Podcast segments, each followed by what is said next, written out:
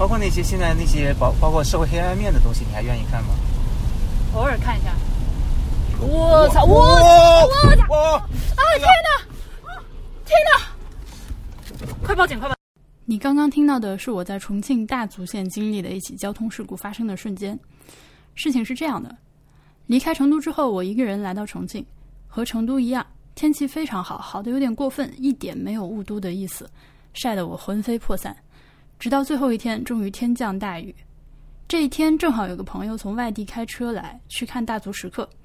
他听说我也在重庆，就好心绕到市里来接上我同去。车里还捎上了两个我在重庆刚刚认识的伙伴。从重庆开车去大足要两个小时，一路上暴雨如注，车窗外初夏的群山在雨中烟雾蒙蒙。路上我们一直聊天，到了半途，我觉得聊得挺有意思，就掏出手机开始录音，想着干脆录成一期博物志。我们聊了聊公路旅行。这位原来是记者的朋友，他又向我传授了一些采访技巧，还讨论了南京博物院最近的木下特展。两个小时的车程，说着话很快就过去了，感觉没过多久就到了大足县收费站。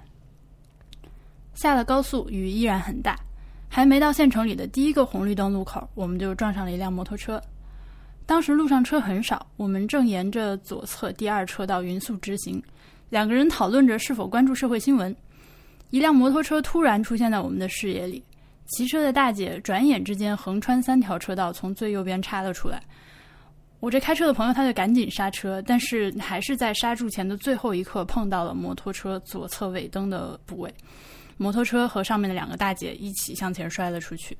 这时就有了刚刚开头的时候你听到的我们两个人惊慌大叫的那一幕。我们没有事故经验，简单的拍了两张照片就挪了车。由于租的车里面没有行车记录仪，然后目之所及之处呢也未见摄像头，我们心里就越来越慌，因为这个事情根本不可能说得清楚。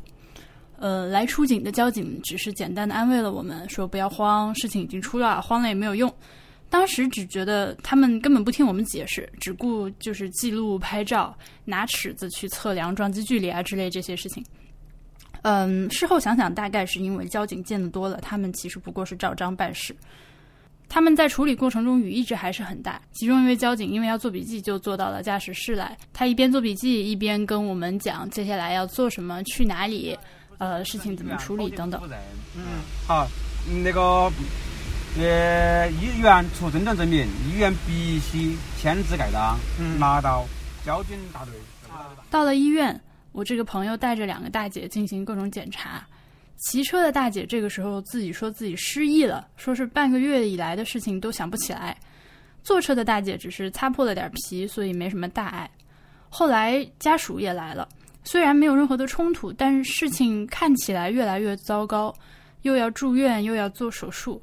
交警队呢也不给说法，说是要等治疗完毕，双方都在场才能定责。我们计划大乱。原来我们都只是来大足看一下大足石刻，然后准备当天回重庆。现在我这个朋友看起来就不知道要在大足耽误几天，然后车和驾照也都被扣了。由于我的行李都在重庆的酒店里，第二天又要坐火车回南京，呃，晚上我就先走了。但接下来两三天我一直十分的担心，就帮着想办法，就觉得干着急。当时是觉得照这个形势下去，以后我这开车的朋友他很难脱身。到了第四天，终于有了好消息。那个路口呢，居然在交警都不知道的地方有个摄像头，清清楚楚的拍下了骑摩托车大姐她夸张的变道路线。这下呢，是非黑白就非常的清楚了。交警说，原本应该判大姐全责，但本着人道主义的原则，还是给我这开车的朋友判了一成责任。呃，之后的事情就好处理多了。嗯，从这件事情可以吸取很多很多教训。就第一，一定一定要装行车记录仪，租的车也一定得有。第二，如果不妨碍交通，就等交警再来，不要自己挪车。实在影响交通的话，也要把事故现场各个角度、各个方面都拍了照，再挪车。第三是，汽车撞了不遵守交通规则的电动车或者摩托车，虽然按照我们现在的交规来说呢，总是汽车这一方要吃点亏的，但是也可以抓住一些细节，保护自己的权益。比如电动车，它按照国家的规定，最高时速不能超过十公里，但是市面上现在绝大部分的电动车都违规升级到了时速二十公里，甚至可以更快。这种时候呢，它就应当被当做一个机动车来看待。而摩托车和时速超过二十公里的电动车都属于机动车。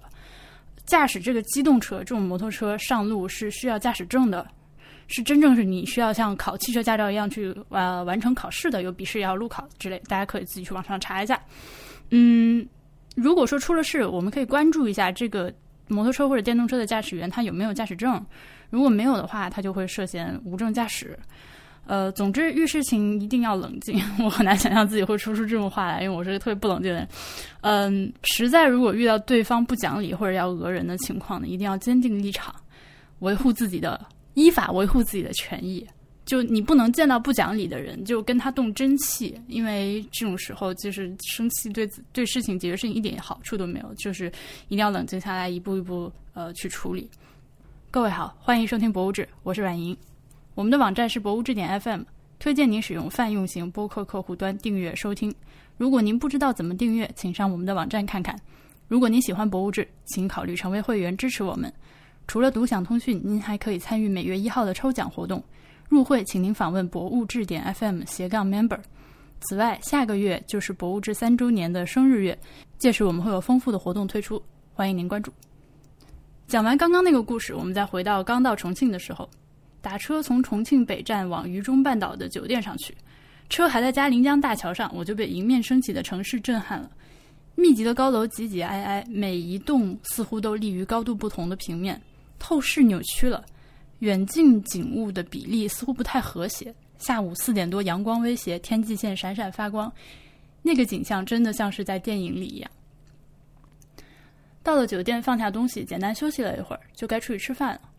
我在网上搜了一下附近评价最高的一家餐厅，自己跑去，结果发现他们的菜分量都很大，只好点了一个菜就开始吃饭。然后很巧的认识了一位也是独自出来出差，然后晚上在这附近吃饭的姑娘，她也一个人，所以我们干脆就拼桌，互相 吃彼此的菜，就认识了。吃完饭之后，我们俩一起到了洪崖洞，因为据说这里的夜景非常的漂亮。这倒是不假，真的。当你看到十几层楼高的，像《千与千寻》里面的那个灯火辉煌的建筑，沿着悬崖往上铺开的时候，那个场景是非常非常壮观的。呃，洪崖洞呢本身它其实并不是指这些建筑，只是我们现在在网上搜这个洪崖洞这三个字照片的时候，你常常看到的是这些楼。嗯，真正的这个洞呢，它是真的是有一个山洞的，在这个悬崖上，然后山洞前面还有。瀑布就很像水帘洞一样，如果人少点儿的话，这个地方将是非常美好的。但很可惜的是，人真的太多了。尤其是听说最近因为万恶的抖音，洪崖洞变得比以前更加的火爆。嗯，我们沿着那个只有不到一米宽的石头台阶往上走的时候，这个一米多、这个不到一米宽的路，甚至分成了上下两条道，呃，是非常危险的。所以。我不建议大家最近这段时间去重庆，晚上去洪崖洞玩。事实上，看洪崖洞有其他更好的角度，我们后面再讲。除了人多之外，洪崖洞里面开张的店铺，感觉就和每个城市都会有的那么一条吸引游客去的所谓老街是一样的。好比武汉的户部巷，好比成都的宽窄巷子，或者是南京的夫子庙那附近。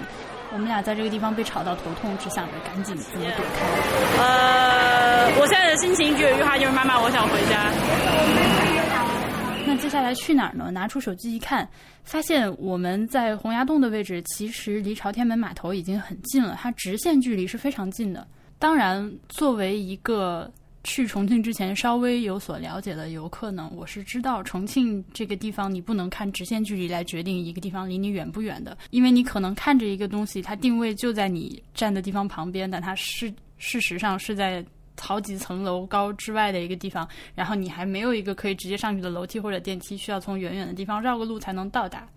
但是我们两个人商量了一下，还是鼓起勇气决定去朝天门码头看一看，因为朝天门码头不知道为什么在我的心里一直是。有着一个非常雄壮又浪漫的印象的。我爷爷年轻的时候，他的工作是在水产公司工作，所以呢，他需要全国各地的去出差，到海边和各个有水产码头的这些江边去，呃，采购一些水产品。所以国内的江河湖海，他几乎跑了个遍。回来也会向我讲自己呃跑江湖出差的故事。他向我描述了。呃，他年轻的时候到过的朝天门码头。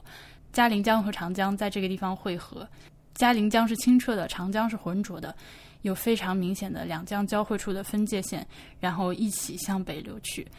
我自己也是一个在江边长大的孩子，我的家离汉江的码头走路，小时候就只要两三分钟的距离，所以我可能天然的对江水有着一个非常亲切的感觉。当时觉得自己离朝天门码头已经这么近了，一定要去看一下。我们俩就看着地图，问着路往那边走去。渝中半岛看起来有点像一只鸭子的头。或者什么鸟的头，那这个朝天门码头就在它这个鸟嘴的最尖上，那么一个小小的三角形，看起来范围是很小的，但是路非常不好走。我们一路问路过去，走了很多看起来非常不可能的道路，比如说我们在一家店问路的时候，人家跟我们说，你上了这个大楼梯，再上一个铁楼梯，然后再走过一个什么什么，然后再怎样怎样。我们两个人上下了很多楼梯。终于，终于还是在一片混乱之中来到了朝天门码头。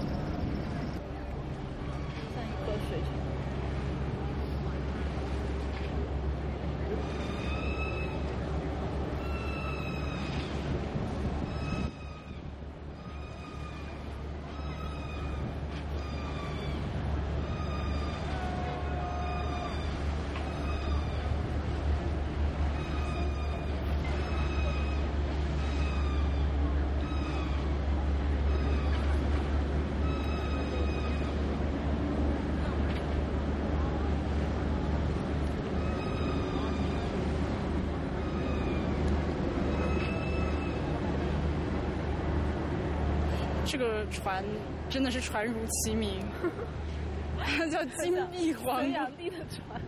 是的，天哪，那个上面是大水晶吊灯哎，中间你看到没？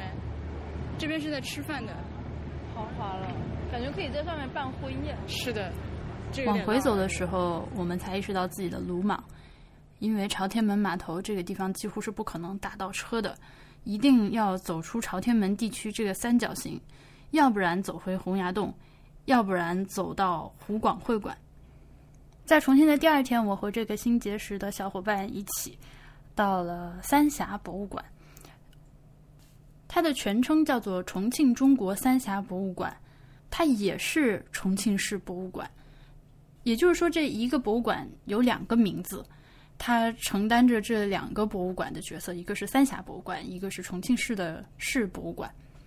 这座博物馆，严格的说，它也算是我不喜欢的那种标准博物馆制式。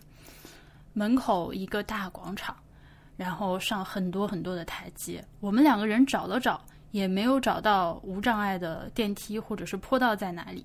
进门之后，一个大厅，然后上楼，左右分布着展厅，非常的制式。博物馆里面值得看和值得说的地方很多。我先说一个和博物馆参观关系不大，但是和后一天发生的事件非常相关的经历，就是三峡博物馆进门之后右手边有一个文创体验店。这个文创体验店，我首先是被那里摆了一个圆盘机吸引了目光。这样的圆盘机，我以前只有在东京印刷博物馆里面亲手使用过。在这个地方是五元钱印刷一张凸版。书签的价格，你可以来在工作人员的指导下操作圆盘机，也可以去手工印刷一些木活字的和重庆相关的诗歌，比如说“朝辞白帝彩云间”之类这样的活字印刷，甚至还有一些根据馆藏的东汉画像砖特地设计的丝网印刷产品。呃，你可以自己印刷 T 恤或者是帆布包。还有一些其他更加复杂的手工作业的手工作品，当然是相对来说更加针对小朋友的。我和这个姑娘一看到可以去玩印刷的东西，就兴冲冲的跑过去。在这个过程中呢，就认识了在这里工作的小戴，带着我们来玩印刷的这个工作人员非常的好，我们三个人就互相聊了起来。最后参观完了博物馆，三个人干脆一起去吃了火锅，并且约好了第二天一起去大足石刻。感谢善良又热情的小戴。在我们去大足石刻发生了小型车祸之后，我和这位来出差的姑娘都先走掉了。但是她作为一个本地人，当然也不算真的本地人，因为事情在大足发生嘛。她是重庆人，她过去也要两个小时，很麻烦的。她作为一个和我们刚刚认识的人，她本来可以完全不管这件事情，但是她非常非常热心的帮助我那个朋友解决了很多的事情，所以我在节目里要特别感谢她。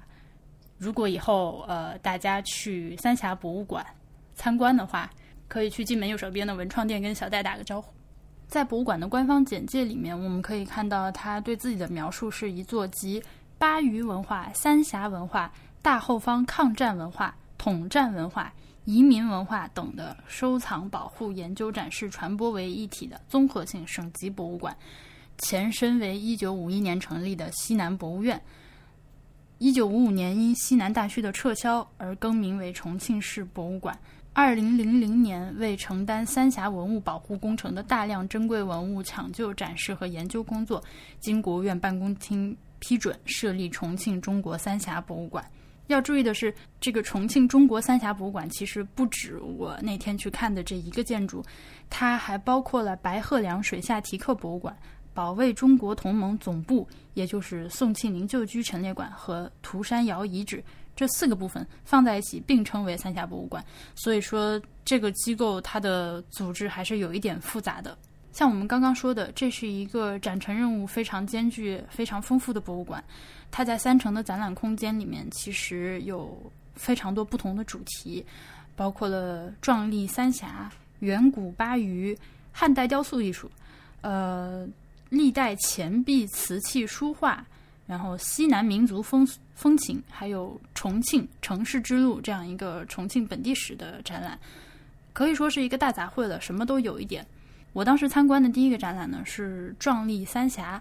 重庆三峡博物馆的微信公众号里面也有非常丰富的导览内容，呃，和我们上期说的成都的博物馆一样，大家可以不用去到本地，直接在他们的微信公众号里面，通过听讲解词，其实可以对这个展览的内容和其中的一些展陈亮点，呃，心里有一个大概的印象。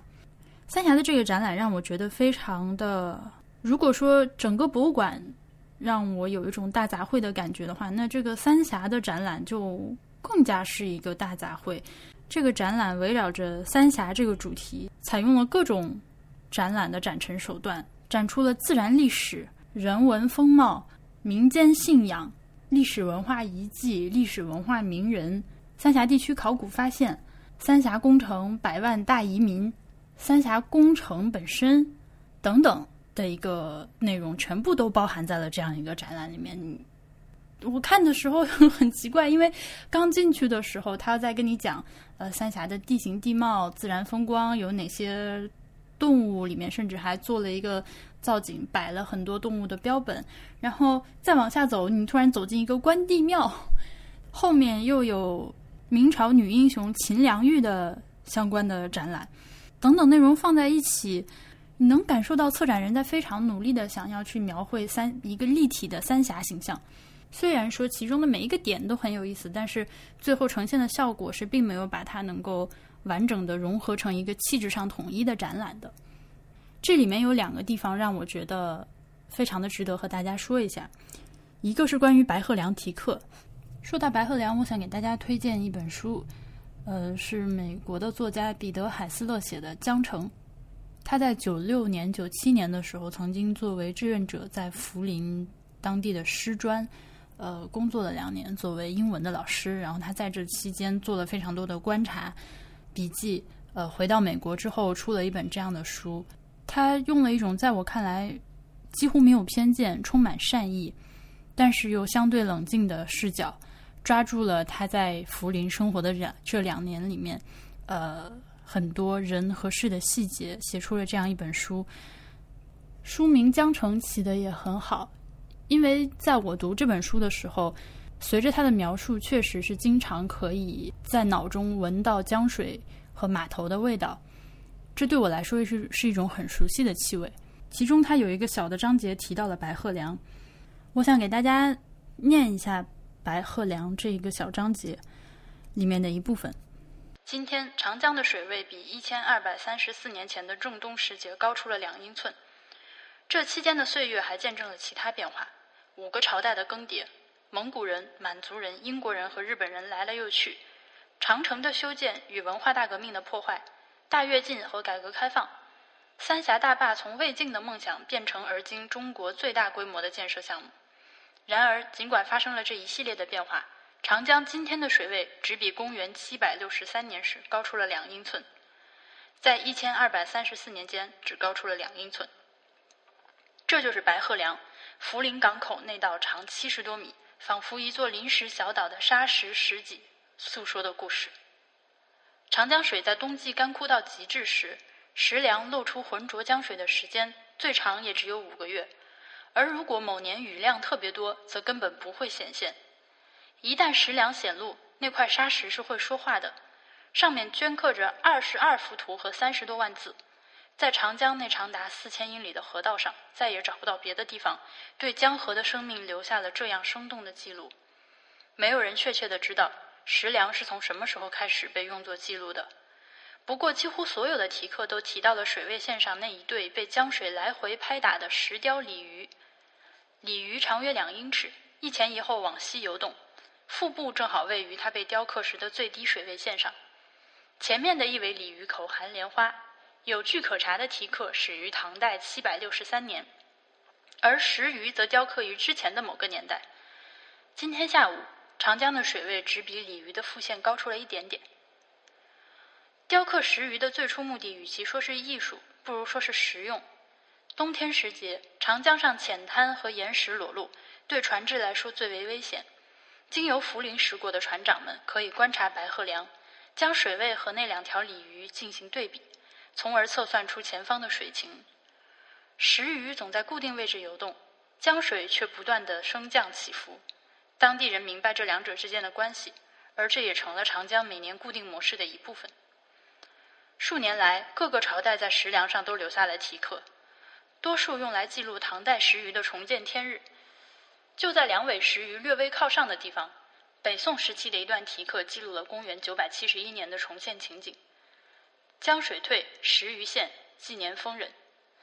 再往上三米，时间突然跳跃三个半世纪，到了公元一三三三年，元朝官吏见证了唐代石鱼的重现。江清石鱼出，则大人。多数题刻采用了仪式化的书写格式，某年月日石鱼重现，接着就对来年的收成做一番预测，一切都以皇帝的名义进行。仪式的核心是一种信念。也就是唐代石鱼的出现跟收成有关，结果白鹤梁从导航工具变成了自然界各种关键而又神秘循环的一种神谕。历代皇帝的代言人都会在这些沙石上留下题刻，而跟这些永无休止的循环紧密相连的是人类历史径直前行的轨迹。刚刚念的这段文字是彼得海斯勒在涪陵期根据自己在涪陵期间生活的笔记所写下的文字。呃，他写的时候呢，三峡大坝还没有建成，所以他才说，在过去的这一千多年里面，长江的水位起伏只有两英寸。大坝建成之后，水位上升，白鹤梁，白鹤梁将被江水淹没，它的位置会在江水的水平面以下四十三米左右，和三峡地区其他很多历史文化遗迹一起被淹没在水下。我只能安慰自己说。这些遗迹，它们并不是消失了，也没有真的被毁，它只是被封在了水下。但是，相对于其他很多真的再也看不到的水下遗迹来说，白鹤梁算是某种程度上来说幸运的，因为这处遗迹实在是太重要了。为了保护它，现在在白鹤梁的原址修建了一座白鹤梁水下博物馆。在淹没之前，对于如何保护白鹤梁，其实是有争议的。总的来说，有两种观点：一种认为应当将白鹤梁这里的水文题刻全部切割，然后搬迁到博物馆里面保存；与之相对的观点是，白鹤梁水文题刻和长江是密不可分的。你如果把它迁走了之后，这个 in situ 的陛下观的价值就没有了，所以不能挪它。但是如果不迁走，它就会被几十米，它就会被淹没在几十米深的水下，几乎等于被毁。那么。怎么能想到一个两全的办法呢？在两千零一年的时候，中科院的院士葛润修提出了一个无压容器水下原址的保护方案。它是利用工程压力的原理，修建了一个内外都有水的无压力保护壳体。也就是说，把整个白鹤梁提克用一个壳儿把它罩起来，这个在这个壳里面注满纯净水，这样它就可以和外面江水上升之后造成的水压相互抵消。再修建一条水下通道，让游客可以沿着通道走下去参观这个水下博物馆。这听起来几乎是一个天方夜谭的方案，但是它真的建成了。这个展览里面另外一个让我觉得感触很深的是三峡百万大移民工程。展览用了相对重的篇幅来讲这件事情，当然了，它的基调是非常的积极正面的。呃，宣传了这件事情的好处，表扬了移民的配合，然后称赞了组织移民工作的高效。但是我还是非常可以说是愤怒的，因为我觉得这样一个百万人口离乡背景的宏大叙事里面，不可能全部都是正面的故事。我不是要去怀着恶意来揣度这件事情，但是我觉得博物馆在讲故事的时候，如果完全不去提。呃，移民们对对于三峡工程做出的这个牺牲和贡献，嗯，或者把他们描述成是非常心甘情愿的做出这样一个牺牲的话，这件事情太假了。我在大坝修建成之后，呃，应该是零九年的春节刚刚过后，到宜昌的一个朋友家里去做客，他带我去参观了三峡大坝，也去参观了秭归县城的新城区。秭归就是王昭君。屈原的故乡，呃，也盛产很多种水果，呃，那里江里的鱼也非常的好吃。但是三峡大坝建成之后，秭归老县城是完全的被江水淹没了，整个秭归县城都搬到了原来县城江对面的更高处的一处山坡上。当你开车走在现在秭归县的县城里面，你能感觉到建设时间非常的短，规划非常的粗暴，楼长得也都一样。有一些部分是特地规划建设成了仿古式建筑，但是我想大家都明白那种在短时间内做的仿古项目所散发出的那种浓浓的塑料感，而且工程质量说实在的也不能细看。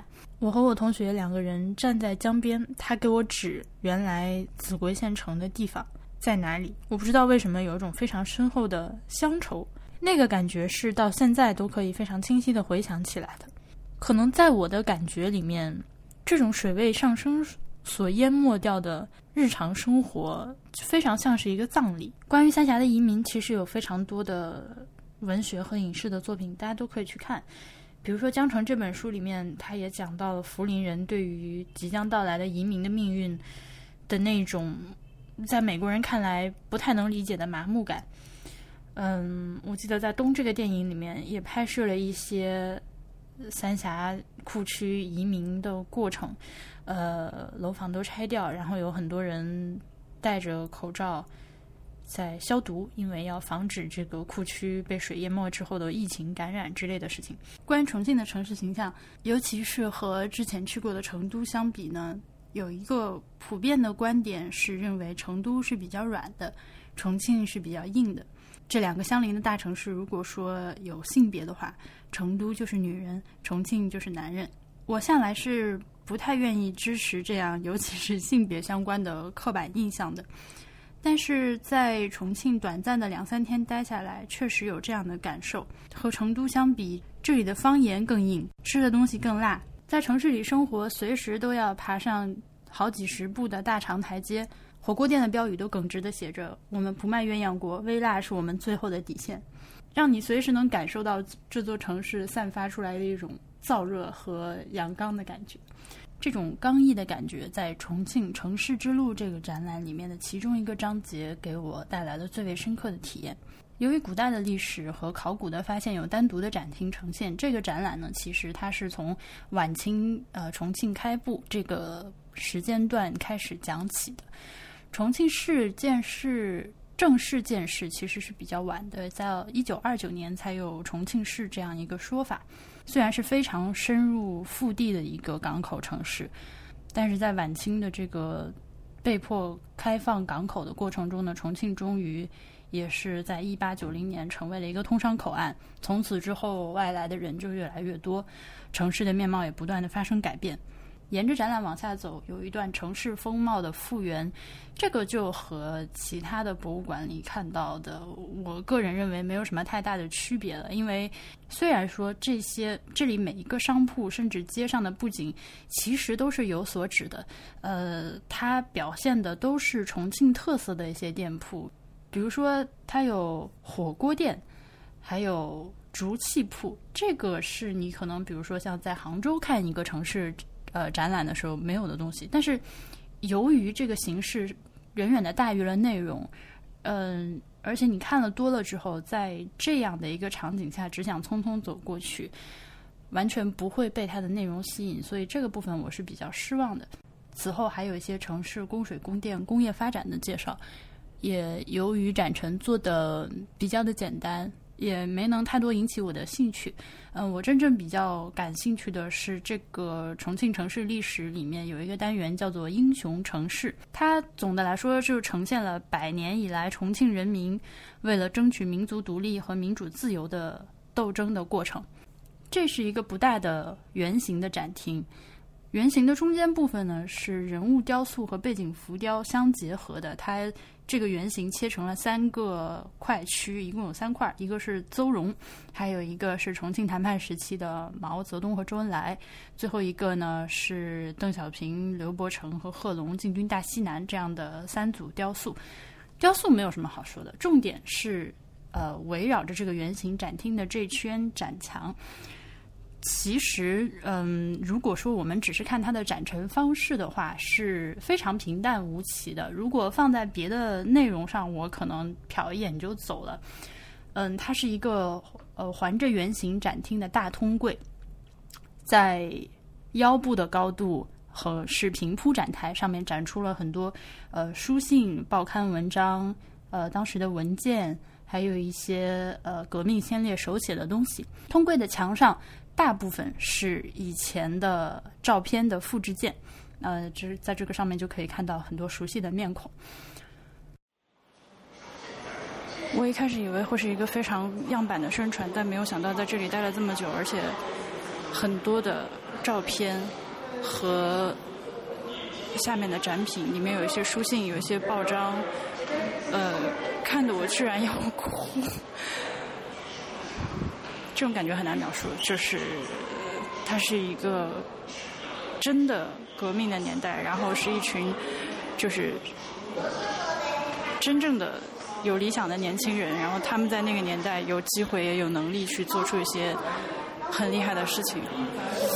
嗯，对，几十年后今天整个中国的社会都进行的塑造都起到了关键的作用。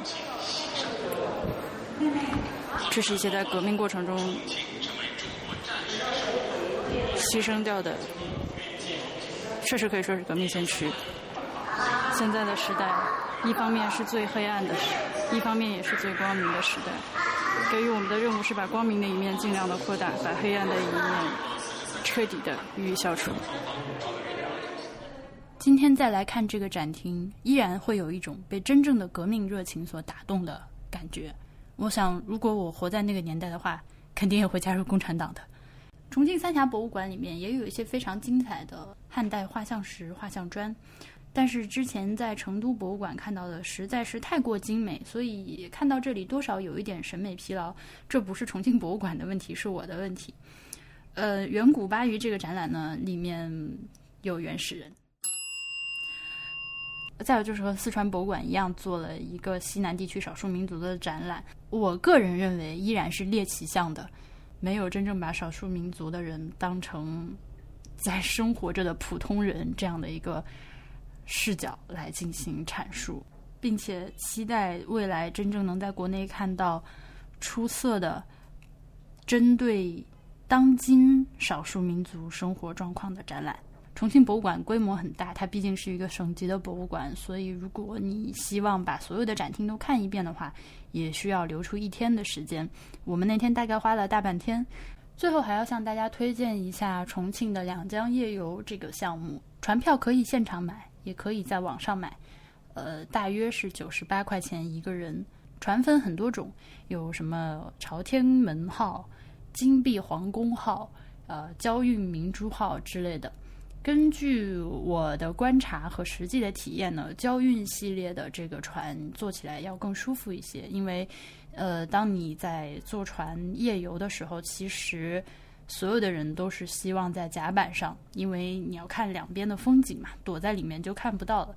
那交运系列的甲板空间相对是比较大的，虽然这个船是我认为比较丑的，而且它。呃，上面的那个 RGB 灯光非常的夸张，但是就游览体验来说，我比较推荐这一系列。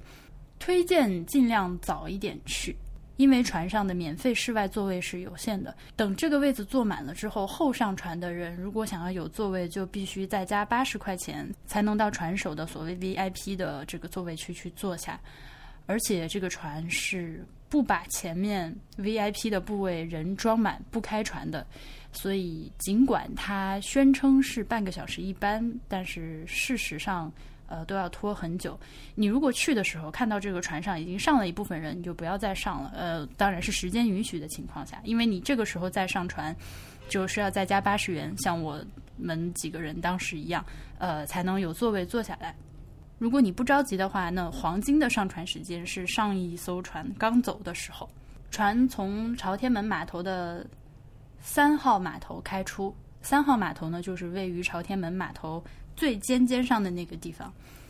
先是沿着嘉陵江绕一圈，前面说过的看洪崖洞的最佳角度，其实就是在这个船上，因为你可以看到全景，又不用和洪崖洞那里的人挤到一起，也不用受那个锣鼓喧天的音乐的干扰。船开出去大概十几分钟，掉头经过朝天门码头，再往长江上开出去十几分钟。长江上的这段航程会经历现在另一个抖音网红长江索道的正下方，呃，那个场景还蛮好玩的。船上的所有人都在向索道缆车里面的人挥手，缆车里的人也在向船上的人挥手。这索道据当地的朋友讲，原来只是一个普通的交通工具，过江只要两块钱。自从万恶的抖音把它弄红了之后，现在不仅一趟变成了二十多块钱，而且高峰时期排队甚至要排三四个小时才能坐上。如果不是因为发生了本期节目开头的那起车祸事件的话，这次在重庆本来还有更多的事情要去做，比如说去南山一棵树那个观景台看一下夜景。呃，好在坐了游船，所以我还是比较满足的。没看成的大足时刻，也就只好留到下次再来看了。本期的节目就先录到这里，感谢大家的收听。八月份就快来了，让我们一起期待博物志的生日月。再见。这座八国历史文化名城，这座中华民族抗击日本法西斯的陪都，人民共和国最年轻的直辖市，它雄踞西南，控扼两江。犹如一颗璀璨的明珠，镶嵌在祖国的大西南。今天，它更洋溢着无穷的活力，焕发着新世纪的风采。